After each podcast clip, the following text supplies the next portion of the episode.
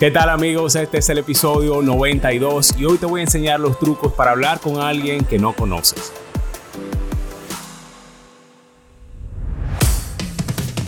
Bienvenidos a República Fotográfica, mi nombre es Edil Méndez, soy fotógrafo y en cada ocasión te traigo un tema interesante o un mensaje inspirador para ayudarte a iluminar tu creativo interno. Gracias por estar conmigo hoy, empecemos.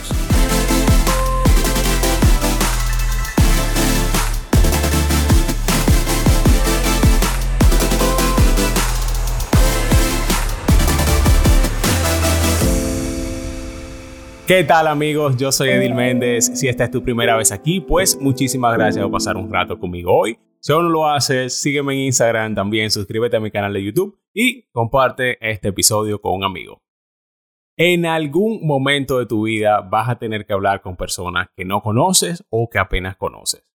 Esto yo sé de verdad que puede resultar intimidante, puede ser una pesadilla entrar a una habitación y no tener a nadie que realmente conozcas allí. Pero eso no debería impedir que tú conozcas a otras personas.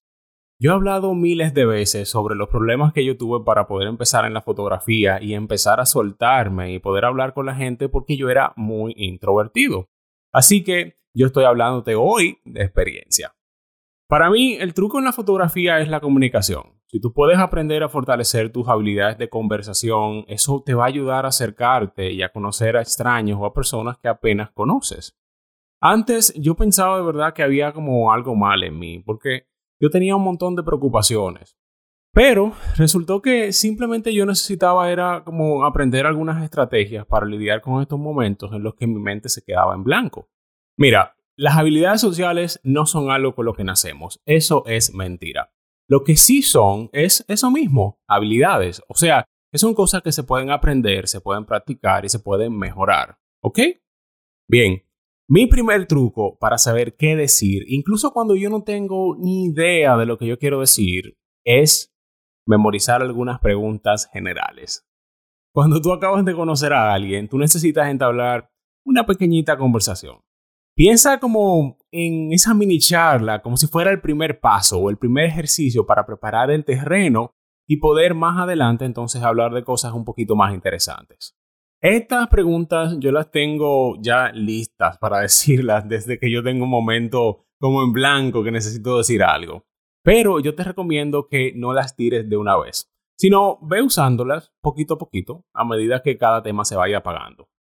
Mira, por ejemplo, hace unos días yo contacté a una agencia de modelos aquí en Toronto para ponerme en contacto con ellos y ver cómo podemos hacer algo juntos, porque yo de verdad, yo no conozco a nadie aquí. Yo básicamente estoy empezando desde cero con las relaciones que tengo acá. Pues nosotros agendamos una conversación por Zoom y quien me llamó fue la directora de la agencia. De nuevo, yo no la conozco, pero yo hice todo lo posible para empaparme de ella y de su agencia antes de esa llamada. De ahí fue que yo saqué mis preguntas generales. Y bueno, eso puede ser otro punto también, investigar antes de. Bien, yo sé que ella fue modelo antes de tener una agencia, antes de ser scout, y de ahí sale como el primer ejemplo. ¿Cuándo tú empezaste a modelar? ¿Por qué empezaste una agencia? ¿Dónde estás ubicada? Todas esas son preguntas. Ah, yo estoy en Toronto. ¿Y tú? Ah, bueno, yo estoy en Hamilton. Ah, yo viví en Hamilton. Y yo les pregunto como esas cositas. Oh, cómo fue tu experiencia por ahí? Yo me mudé acá hace cuatro meses. ¿Cómo es la gente? ¿Te gusta? Yo estoy acostumbrándome al frío ahora. Hace mucho frío aquí. En mi país siempre hace calor. Chit chat se le llama eso aquí. Es hablar disparates para hacer ambiente. Como la reunión era por Zoom, yo anoté la información que yo investigué sobre ella en mis notas ahí en la computadora. Eh, saqué mis archivos de Word donde yo tenía mi currículum, lo puse en un ladito de la pantalla, saqué también su página web, saqué la mía todo eso yo lo tenía a mano para poderlo leer en caso de que me faltara algo para decir.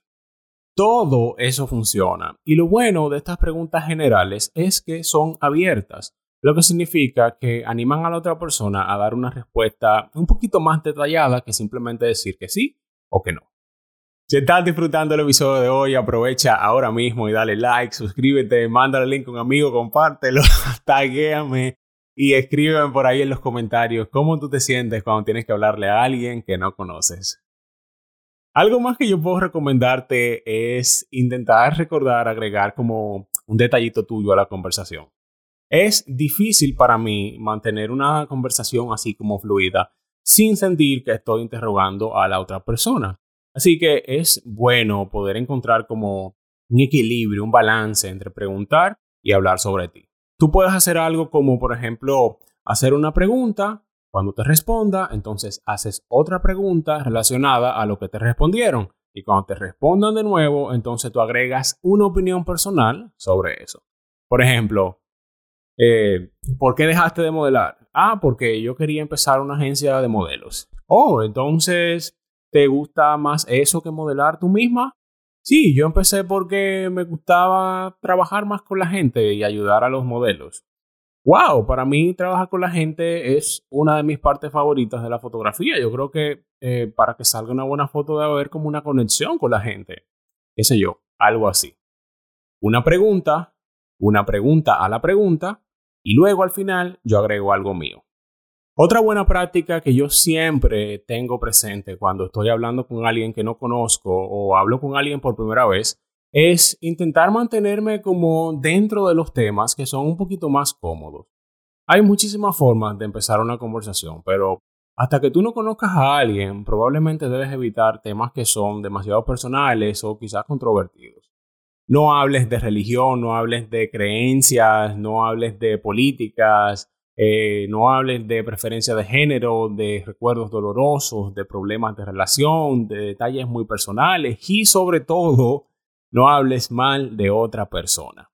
Quédate con los temas que son más cómodos, como actividades o pasatiempos, intereses, eh, proyectos actuales, experiencias, historias interesantes, planes para el futuro, opiniones similares, como cositas así.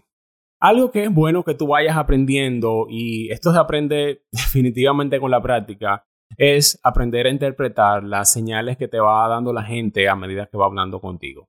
Porque hay señales que son positivas y hay otras que son negativas.